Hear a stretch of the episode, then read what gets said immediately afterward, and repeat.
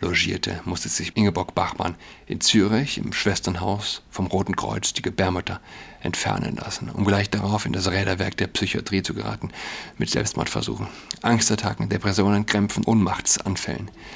Zunächst spielte sie die Operation herunter. Später war sie in ihrer Weiblichkeit tief verletzt. Ich habe kein Geschlecht. Keines mehr. Man hat es mir herausgerissen. Hallo und herzlich willkommen zu Adrats Podcast. Mein Name ist Julian Adrat. Ich hatte eigentlich vor, von Hans-Georg Maaßens Beitrag in der Jungen Freiheit zu lesen. Er spricht über den neuen Volksverhetzungsparagraphen. Ein nicht zu rechtfertigender Eingriff in das Grundrecht auf Meinungsfreiheit. Die Überschrift ja, so ein bisschen Insight in ja, juristische Tricks und äh, Gesetz ist nicht gleich Gesetz, beziehungsweise alles ist änderbar und manipulierbar. Und äh, ich fand es interessant. Ähm, aber als ich dann heute Morgen aus dem Haus bin, lag da die Zeit. Was mich gefreut hat, sie wird mir nämlich dauernd wird sie mir gestohlen. Titelgeschichte, eine Jahrhundertliebe. Und jetzt sitze ich hier und habe mehr Lust von Liebe zu lesen als von Grundrechten und juristischen Tricks. Während meine Zwillingstöchter geboren wurden, las ich draußen im Krankenhausflur Max Frisch, Stiller. Ich erinnere, erinnere mich nicht wirklich an das Buch, aber ich, ich las jedenfalls Stiller und irgendwann waren die Kinder dann da. Übrigens habe ich nicht die geringste Hoffnung, von der Zeit etwas über Liebe zu lernen. Äh, man lernt, wenn man die Zeit liest, höchstens, äh, wie man es nicht machen soll. Ne? Aber lasst uns in die Jahrhundertliebe reinschauen. Titelgeschichte also. Ingeborg Bachmann und Max Frisch. Rund 300 Briefe aneinander haben die beiden Stars der deutschen Nachkriegsliteratur hinterlassen. Man liest sie atemlos, beinahe fassungslos. Denn anders als die beiden Liebenden die mit der ganzen Wortgewalt, die ihnen zur Verfügung stand, hier leidenschaftlich umeinander kämpfen, kennen wir das katastrophale Ende dieser legendären Literatenliebe. Ingeborg Bachmanns Zusammenbruch, ihren Selbstmordversuch, ihre Klinikaufenthalte, ihren Verbrennungstod im, in Rom im Jahr 1973. Und es ist ja so eine gewisse Art von Prophetie, wie insgesamt in der Gesellschaft. Ja. Ah, die Frau missachtet wird und letztlich sind wir am Höhepunkt, wie gestern hatte oder die Tage hat Joe Biden Gays and Gentlemen gesagt in einer Ansprache. Gays and Gentlemen. Fest steht, Ingeborg Bachmann hätte der Veröffentlichung dieser Briefe unter keinen Umständen zugestimmt. Nach der Trennung von Max Frisch forderte sie nicht nur ihr graues Tailleur aus Samt und ihr graues, dünnes, fast durchsichtiges Kleid aus der gemeinsamen Wohnung in Rom zurück, sondern vor allem ihre Briefe. Sie schrieb, ich will alle meine Briefe zurückhaben und es ist selbstverständlich, dass ich nichts aufbewahren werde. Da Frisch die Rückgabe verweigerte, deine Briefe gehören mir, so wie meine Briefe dir gehören, bat sie ihn, alles zu verbrennen, damit niemand ein Schauspiel hat eines Tages, denn wir wissen ja nicht, wie lange wir im Besitz von Dingen bleiben, die dich und mich allein etwas angehen. Die Vorstellung einer möglichen literarischen Verarbeitung ihrer Liebe durch den schriftstellenden Geliebten fand sie entsetzlich. Die Schamlosigkeit, schrieb sie in einem Brief an Frisch, dürfe keinesfalls den Sieg über so viel Schmerz davontragen. Die Wahrung des Briefgeheimnisses ist ein Schlüsselmotiv in ihrem ersten und letzten Roman Malina. Es war da anders. Äh, er, sorry, er war da anders. Er hat Bachmanns Briefe vor der Vernichtung bewahrt und hat von seinen eigenen im Hinblick auf das, was ihr befürchtete, von ihr befürchtete literarische Recycling häufig Durchschläge oder handschriftliche Abschriften angefertigt. Für ihn waren die Liebesbriefe von Anfang an literarisches Material, vielleicht sogar die Liebe selbst. Sein erstes Testament verbat die Veröffentlichung von Briefen. Später hat er in einem zweiten Testament eine Veröffentlichung frühestens 20 Jahre nach seinem Tod gestattet. Auch Bachmanns Erben haben nach langem Zögern glücklicherweise der Veröffentlichung zugestimmt, wie zuvor schon der Veröffentlichung ihrer Briefe an Hans-Werner Henze, Paul Celan, Ilse Eichinger und Hans Magnus Enzensberger. Und man kann sagen, die von Ingeborg Bachmann prophezeite Verletzung des Briefgeheimnisses, die diese Veröffentlichung zweifellos ist, wird durch das Erlebnis die schmerzliche Zerrissenheit und die Emphase dieser beiden Toten nachzuvollziehen, mehr als aufgewogen. Dieser Liebesroman. In Briefen wird Literaturgeschichte, Zeitgeschichte und Liebesgeschichte schreiben und ist nebenbei noch großartige, überwältigende Literatur. Kennengelernt haben die beiden sich durch einen bewundernden Leserbrief, den der international bekannte Schweizer Autor im Sommer 1958 an den Pieper Verlag schickte. Er schrieb der jungen Autorin, deren Hörspiel Der gute Gott von Manhattan ihm gefallen hatte, wie wichtig er es finde, dass auch die andere Seite, die Frau, sich ausdrücke. Wir brauchen die Darstellung des Mannes durch die Frau, die Selbstdarstellung der Frau.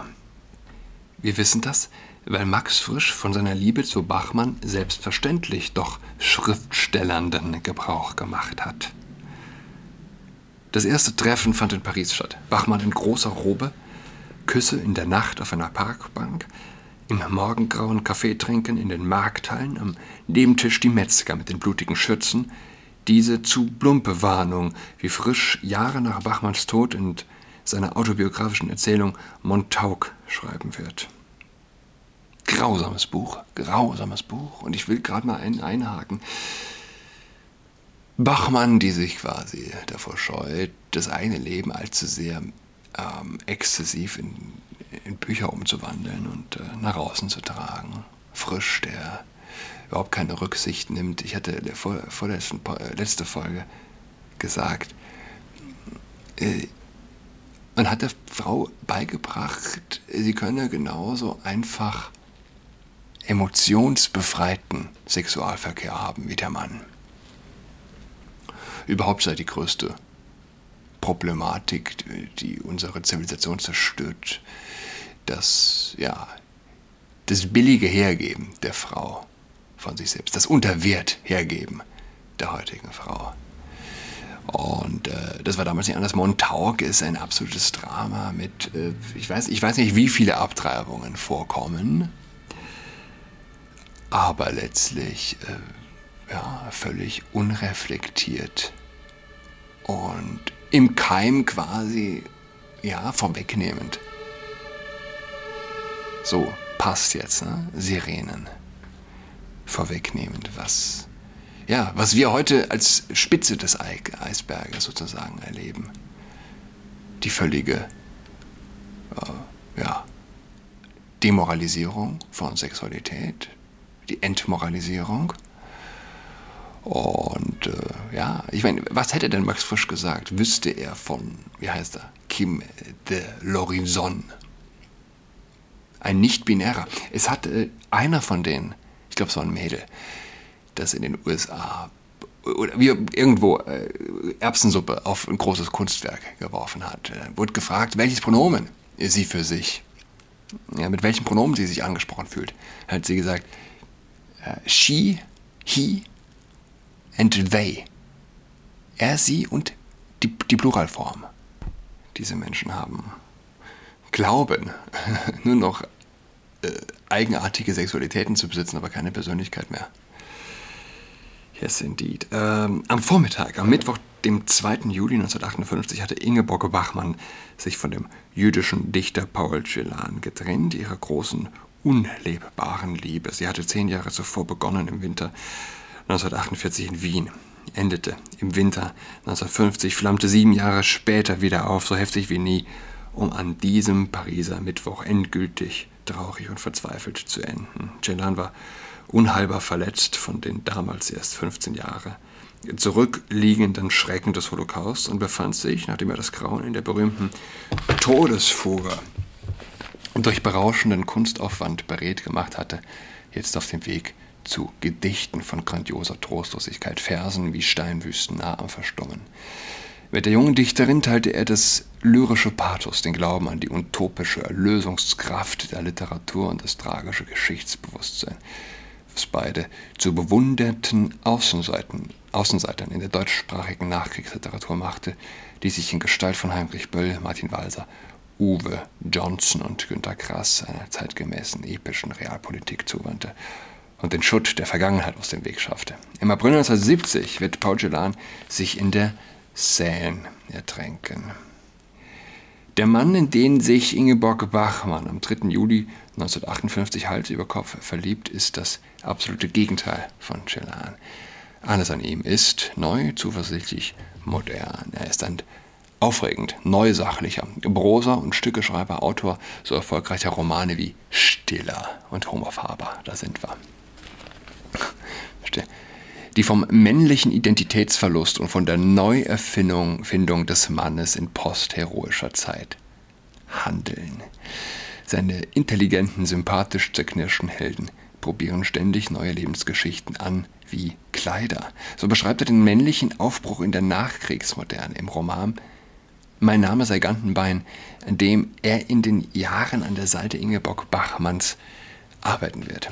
Max Frisch ist der personifizierte Fortschritt und gerade wieder einmal auf der Suche nach neuer Erschütterung seiner Schweizer Komfortzone, der es ihm zu still geworden ist. Nach der Nichtbeteiligung seiner Heimat in der jüngsten Zeitgeschichte und nach einer bürgerlichen Ehe, die in tödlicher Kameraderie endete, geschlossen vor 17 Jahren in Frack und Zylinder mit Trudi, der noch Ehefrau aus bestem Zürcher Haus, die in seiner Heimatstadt die drei gemeinsamen Kinder versorgt. Eigentlich lässt es sich an fünf Fingern abzählen, dass aus Bachmann und Frisch keine glamouröse intellektuellen Liebe nach dem revolutionären Modell Beauvoir Sartre werden kann. Er wusste das auch selbst. Zwei Tage nach der ersten gemeinsamen Nacht schrieb er an die junge Geliebte. Ich bin nicht verliebt, Ingeborg, aber erfüllt von dir. Sounds a little bit gay, huh? Er nannte sie seinen lang gefürchteten Engel, ein Meertier, das nur im Wasser seine Farben zeigt, und fügte hinzu, du bist schön, wenn man dich liebt, und ich liebe dich, du weißt, das weiß ich, alles andere ist ungewiss. Drei Wochen später fürchtete er schon, wir wären ein Unheil füreinander. Er träumte von einem gemeinsamen Traumschloss, in dem sie miteinander leben, in zwei weit voneinander entfernten Flügeln, ein Wundergrundriss, den man doch nicht bewohnen kann. Sie antwortete postwendend, dass sie lieber etwas Ganzes sein möchte und nicht nur ein Ergänzungsstück im Baukasten eines anderen. Das Liebesmodell, nach dem die beiden leben und Seite an Seite arbeiten und schreiben wollten, mussten sie sich neu erfinden. Max Frisch wollte auf, wollte auf keinen Fall Liebe im Hauptberuf. Auf einer Italienreise wurde ein Venedig-Vertrag beschlossen, der besagte, Sexuelle Untreue ist erlaubt, emotionale meldepflichtig. Als Max Fresch im Juni und Juli 1959 jedoch an Gelbsucht erkrankte, schickte er Ingeborg Bachmann weg und ließ sich lieber von einer früheren Zürcher Geliebten pflegen, derselben, deren to Tochter später seine letzte Gefährtin sein wird. Er bedauerte sich selbst, den armen Max, krank, allein, hilfsbedürftig, der großen Bachmann leider vollkommen verfallen und tadelte sie für ihre Abwesenheiten, für ihre Unabhängigkeit, ihre Selbstbezüglichkeit. Er sei zu zweit immer allein gewesen. Das schrieb er sogar ihrem Vater auf Verständnis hoffend, unter Männern. Später verzehrte er sich vor Eifersucht auf Martin Walser, auf einen gewissen Signore Giarini, auf Hans Magnus Enzensberger, den Bachmann angeblich heiraten wollte. Dabei war Ingeborg Bachmann grundsätzlich gegen die Ehe. Die sei nicht gut für eine arbeitende Frau. In der Liebe setzte sie solchen Äußerungen zum Trotz auf den Mann als Schweizer Stabilbaukasten, nannte Max frisch ihren Strahlenschutz. Mit ihm wolle sie etwas Normales begründen. Mann, Haus und Kind haben. An seiner Seite fühle sie sich aufgenommen zum ersten Mal in die Ordnung, in den Bestand.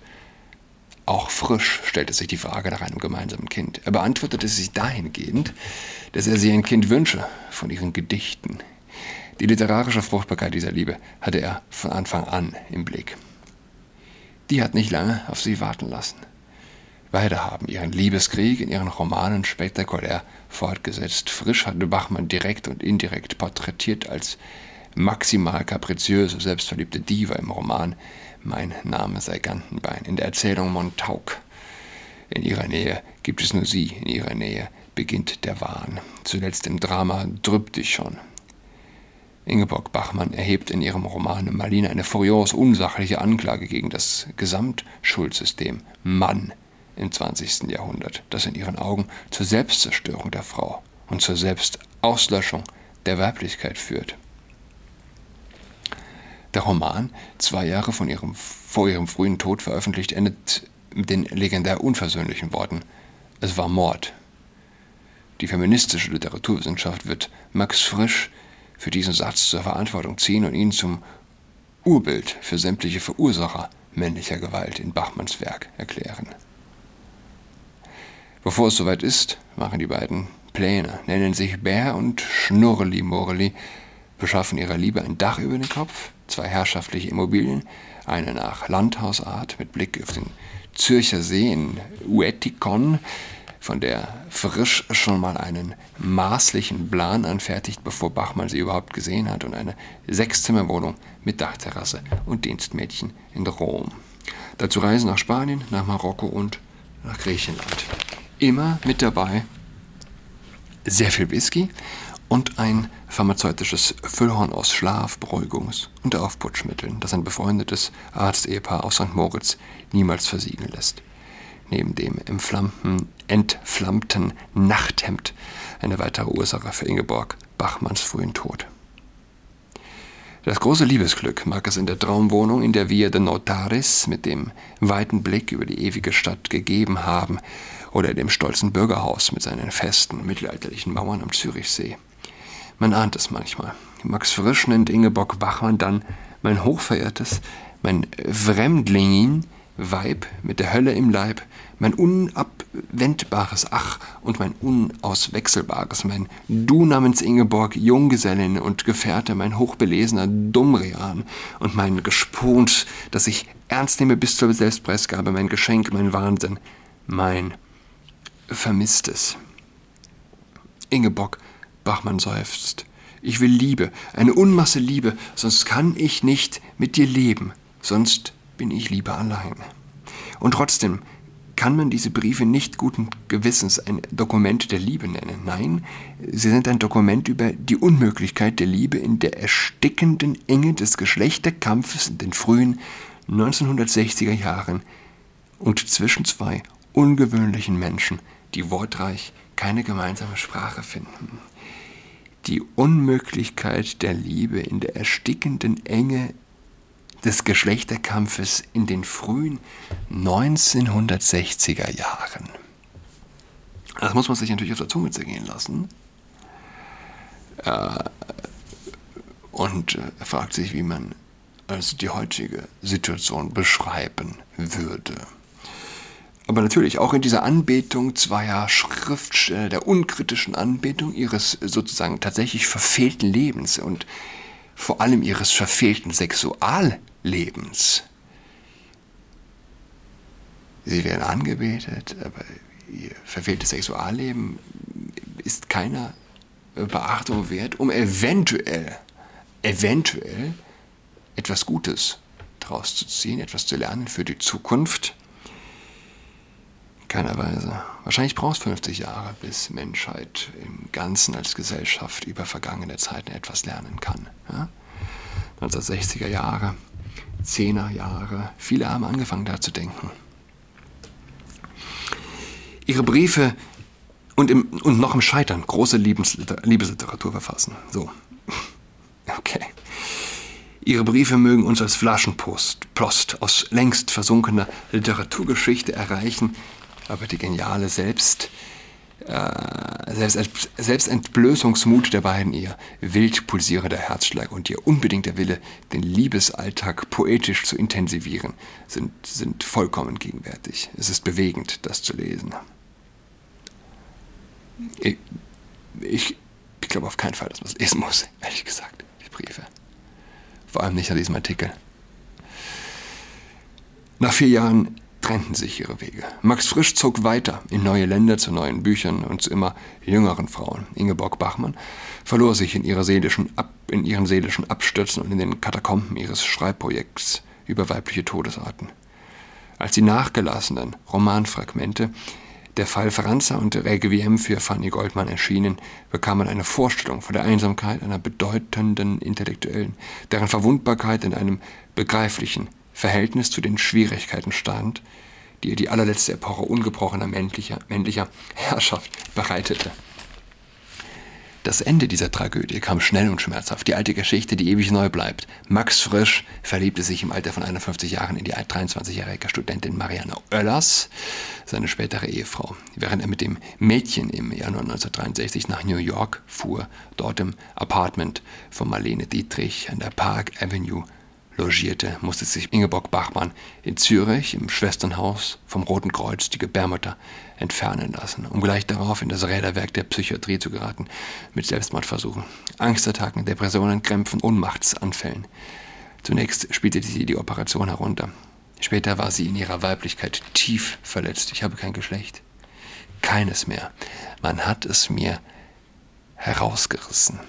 Max Frisch war betroffen, beantwortete ihre Verzweiflung mit sachlichen Bestandsaufnahmen. Er werde zurückerstatten, Bücher, Platten, Silber etc.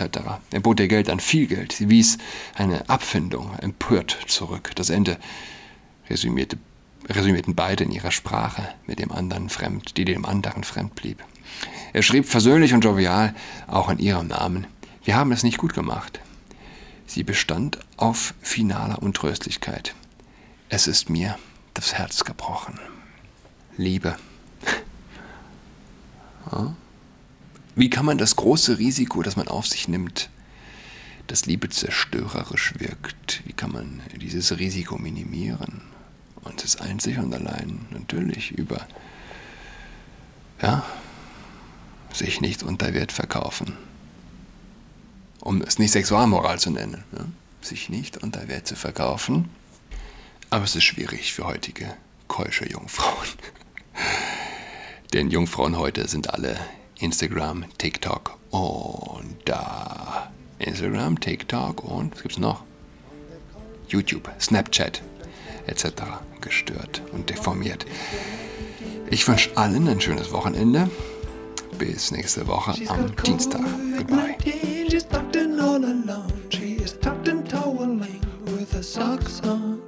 She's got COVID 19. that sucks